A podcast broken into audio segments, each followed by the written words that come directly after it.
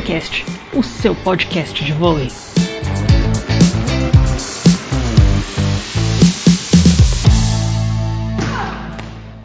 Olá, esse é o VôleiCast, podcast de vôlei do Saída de Rede Blog de Vôlei do UOL. Quem fala aqui é Carol Canossa e eu estou acompanhada de Janaína Faustino. Oi, Carol. Olá, ouvintes. Como é que vocês estão? Eu vou bem, Jana. E você? Conte-nos sobre o episódio de hoje, que é o 14 da história do VôleiCast.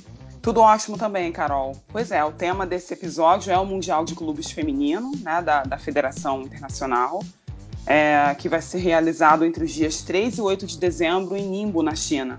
É, e o fã de vôlei que prepara um esquema especial de sono e de descanso, muito uhum. café, muita Coca-Cola aí, porque vão ser vários jogaços de madrugada. Vai valer muito a pena ficar acordado. Verdade, verdade, Carol. Eu mesmo já tô super empolgada. É, no feminino, por exemplo, vão ser oito times que vão lutar pelo título. Os chineses é, Guangdong Evergrande e o Tinjan Bohai. É, os italianos Novara e Conegliano. Os turcos Vakif Bank e Exacibas. E os brasileiros, o Minas, campeão brasileiro e também Minas. E o Dentil Praia Clube, vice-campeão né, da, da Superliga. Eles estão divididos em dois grupos de quatro equipes cada que se enfrentam e os dois melhores avançam à semifinal do Mundial, sendo que o primeiro pega o segundo da outra chave. Aí é mata-mata para definição dos finalistas e do campeão.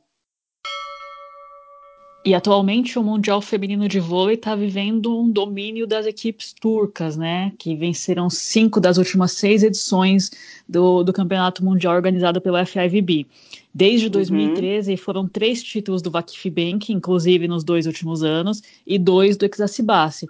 É, o único time que conseguiu furar essa hegemonia foi o Dinamo Kazan da Rússia em 2014, quando bateu dois brasileiros antes de se sagrar campeão, o SESI na semifinal e o Osasco na, na, decisão. E aquele jogo, aquela final foi uma das grandes performances da carreira da oposta Gamova, né, que terminou uhum. o torneio como MVP. É, na decisão, ela marcou nada menos que 24 pontos e ainda teve uma ajudinha da americana Larson, que fez outros 14. É verdade, é mesmo, Carol. Eu lembro que naquela final, o Zasco tinha um elenco bastante respeitável, com, com a Fabiola, a Denise, a Thaisa e a Sheila, mas só conseguiu equilibrar um pouco o jogo no terceiro set, que terminou em 27 a 25. E falando em Thaisa e Sheila, elas vão estar juntas de novo em um Mundial de Clubes, né? Agora vestindo Sim. a camisa do Minas. O Minas, que há pouco menos de um ano, em dezembro do, de 2018, fez uma belíssima campanha no Mundial de Clubes e só perdeu a final para o Vakif Bank depois de conseguir eliminar o Exacibase na semifinal. O Exacibase que tinha um investimento muito maior do que o Minas, né? Sem dúvida. Só que bastante coisa mudou desde então, né, Jana? É, bastante coisa. Para começar, o técnico o italiano Stefano Lavarini, que para mim foi o grande responsável por essa, essa performance do Minas, não só no Mundial, mas em toda a temporada. Né? Saiu e deu lugar para um compatriota dele, o Nicola Negro.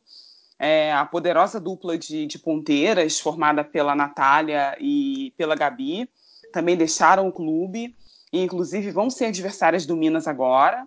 Enquanto a Natália foi para o Exacibase, é, a Gabi é, atualmente defende o Vakif Bank. É, é aí que está o grande problema do Minas, na minha visão. É, a gente até falou sobre isso em episódios anteriores, mais especificamente no episódio que a gente analisou a Superliga Feminina, mas uhum. a reposição delas na, nessa posição de ponteira não foi do mesmo nível. É, mesmo com o Minas indo bem nesse início de Superliga, né, ganhou seus primeiros jogos, mas é, tem sido notória a dificuldade que a Macris está tendo de jogar tanto com a americana Dija McClendon quanto com a venezuelana Costa, né? Com e certeza. Complicadíssimo enfrentar esses gigantes turcos sem um passe razoável e um bom aproveitamento de ataque pela entrada de rede, né? É, isso mesmo. A Natália, por exemplo, está vivendo uma grande fase no Exacibas, inclusive a gente até fez recentemente uma matéria sobre isso lá no, no Saída de Rede, né, falando como que ela e a Gabi estão rendendo nesse ano pré-olímpico. É, como se não bastasse, ela ainda é acompanhada pela, pela Sérvia Boscovic, que é uma das grandes opostas da atualidade, e pela Kim, a sul-coreana, que é outra super jogadora. Então, o time ainda conta com outros nomes de, de respeito, nomes importantes, como a ponteira turca Baladin, a levantadora americana Lloyd, ex-Praia Clube, e a meio de rede americana Gib Meyer, né? É, e, e, o Minas e o Exacibase já se enfrentam na fase de grupos, né, mais precisamente na segunda rodada, programada para o dia 4 de dezembro. E uhum. a despeito, claro, das várias mudanças de elenco que os dois times tiveram desde então, nesse ano que passou, para mim, eu acho que o Exacibase vai querer vingar a derrota da semifinal do ano passado, né? É, não tenho dúvidas disso, Carol. Lembrando que a vida do Praia Clube também não vai ser nada fácil. Logo na estreia, Uh, o time do Paulo Coco vai encarar o Vakif Bank, que tem sido o grande bicho-papão do voleibol feminino de clubes, apesar de terem perdido a Tinzu, a chinesa Tinzu. A equipe conta agora é, não só com a Gabi, mas também com a oposta sueca Hack, né, que é uma, uma jogadora menos conhecida, porque a seleção é, da Suécia não tem relevância internacional, mas é uma jogadora muito, uma jogadora que faz muitos pontos, né? uhum. né? É, já ganhou um belo contrato com o time, depois de boas temporadas no voleibol italiano. É uma, é uma atleta que está crescendo muito, muito jovem. É, ainda estão lá dois pilares da seleção sérvia, a atual campeã mundial, atual campeã mundial que são a levantadora é, Ojanovic, experiente levantadora, a central Razic, que é uma das melhores do mundo, é, além de nomes importantes da própria seleção turca, como a a outra levantadora, né, a Osbay, e a Central uhum. Gunis. Pauleira mesmo, né? Mas assim, eu, eu vejo o Praia numa situação, é, digamos, menos difícil do que o Minas, né? Porque o Praia uhum. tem nomes experientes também no cenário internacional, né? A Fernanda Garay, a, a Valeuska e a Carol centrais, além de estrangeiras importantes como a, a Brian Martinez, a, a, americana Nicole Fawcett. Então eu vejo o Praia com um elenco com mais condições de surpreender nessa competição do que o Minas. Saque Viagem, a maior loja de produtos de vôlei do Brasil. Acesse loja.saqueviagem.com.br. A gente até agora se concentrou muito nos times turcos e brasileiros, né? Mas também não dá para esquecer dos chineses e os italianos, né? O Tianjin, por exemplo, é o atual campeão asiático e nessa temporada conta com uma força absurda no ataque, né? Além da Azul, que deixou o Vakfibank e foi para lá, tem a, a Destin Hooker, americana, que uhum. é uma uhum. velha conhecida dos brasileiros, né? Teve passagens pelo Osasco, pelo Minas, além da Ying Wing Lee, que é outra grande pontuadora, principalmente quando joga por clubes, né, onde ela se sente em casa. Então, essas três juntas, chumbo grosso para cima dos adversários. É, sem dúvida. Já o Guangdong Evergrande não está com um elenco tão forte quanto os adversários, mas conta, por exemplo, com a Kosteleva, né, a russa, que jogou recentemente aqui no, no Sesc Rio, né? É, substituiu a que está substituindo a Tandara, a, a, brasileira Tandara, e a búlgara Rabazieva, além da Yao Li. E, e, entre os times italianos, eu, eu, acredito que acontece uma coisa parecida com o que acontece com as equipes chinesas, né?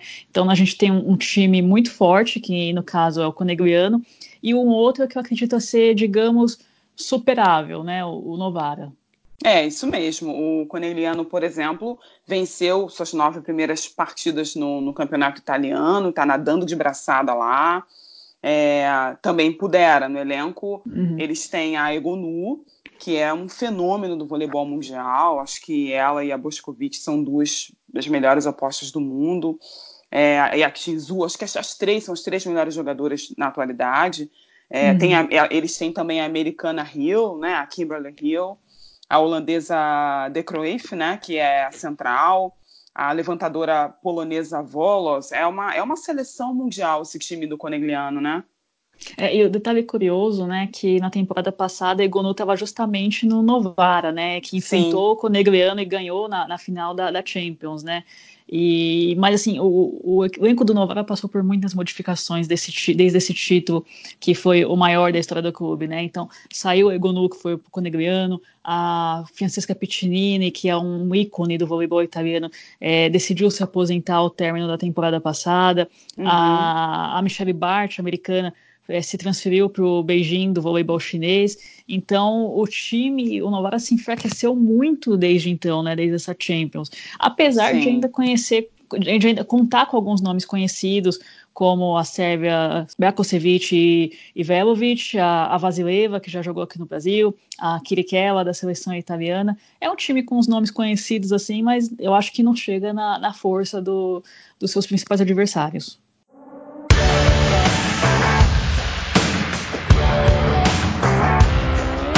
Ace. E medalha.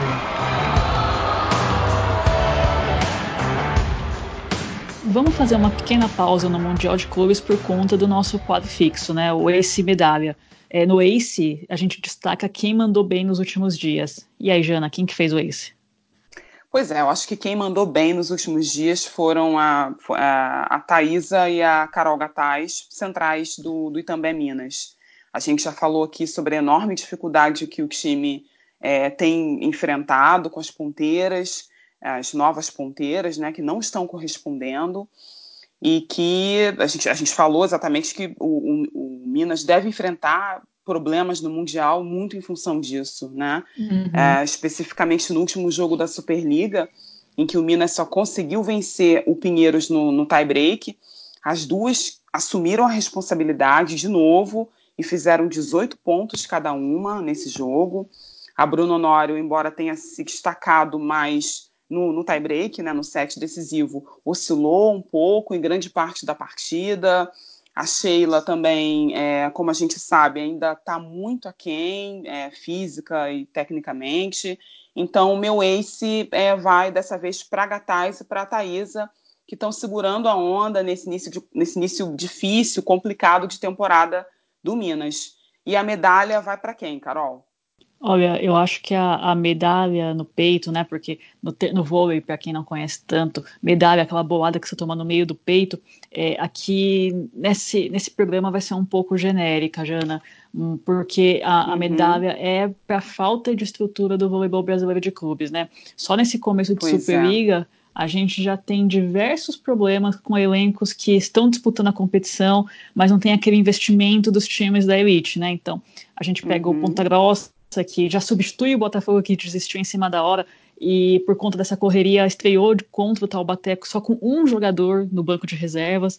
É, teve o América de Minas também liberando atletas para deixarem o time porque perdeu parte da verba com a qual contava para é, jogar essa temporada. No feminino, uhum. o Valinhos está trazendo salário, então a coisa está muito feia para esses times que não são de elite, né? Que não são aqueles times que abrigam jogadores de seleção, mas são importantes também para dar oportunidades para atletas novos, fazer gente aparecer. Mas está bem complicado seguir, é, manter essas equipes em atividade e essas, esses atletas, enfim, terem uma, uma chance de brilharem. Bom, então, para resumir o assunto Mundial Feminino de Clubes, no grupo A, o Minas encara o Guangdong Evergrande na estreia, depois pega o turco Exasibas e, por fim, o italiano Conegliano. Já no grupo B, o Praia estreia diante do Vakbank, depois pega o Tianjin e, por fim, o Novara.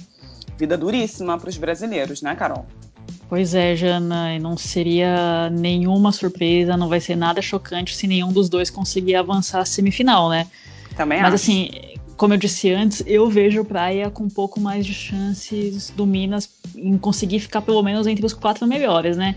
Acho que falar em medalha já é um pouco mais complicado, apesar que eu acho possível, sim, o, o time de Uberlândia subir no pódio, mas vai ser, assim, vai ser difícil, vão ter que jogar tudo que sabem, né? Você concorda, Jana? É, concordo. Acho que entre os brasileiros o Praia está mais à frente, tem mais chance de chegar entre os quatro. Minas me parece bem fragilizado nesse começo de temporada, é, perdeu demais mesmo com a saída da Natália e da Gabi. Apesar disso, também não acredito em medalha exatamente para os times brasileiros, nem para o Praia. Acho assim bastante difícil. E em relação a título, quem que você acha que leva, Jana? Difícil arriscar, né? É, acho que vai ser um mundial mais equilibrado dos últimos anos. Mas eu coloco os turcos e o coneliano como favoritos. E você, Carol?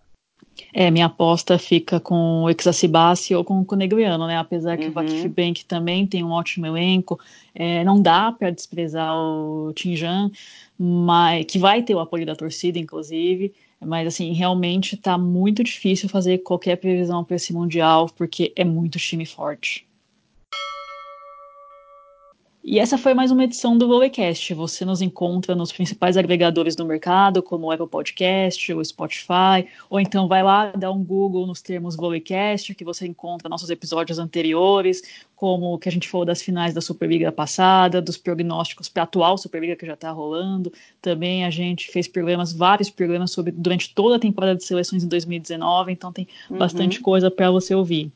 Isso mesmo. E se você gostou desse episódio, manda para um amigo é, indica para quem você conhece, participa também das nossas redes sociais, é, facebook.com saída de rede, é, arroba saída de rede no Twitter e arroba no Instagram.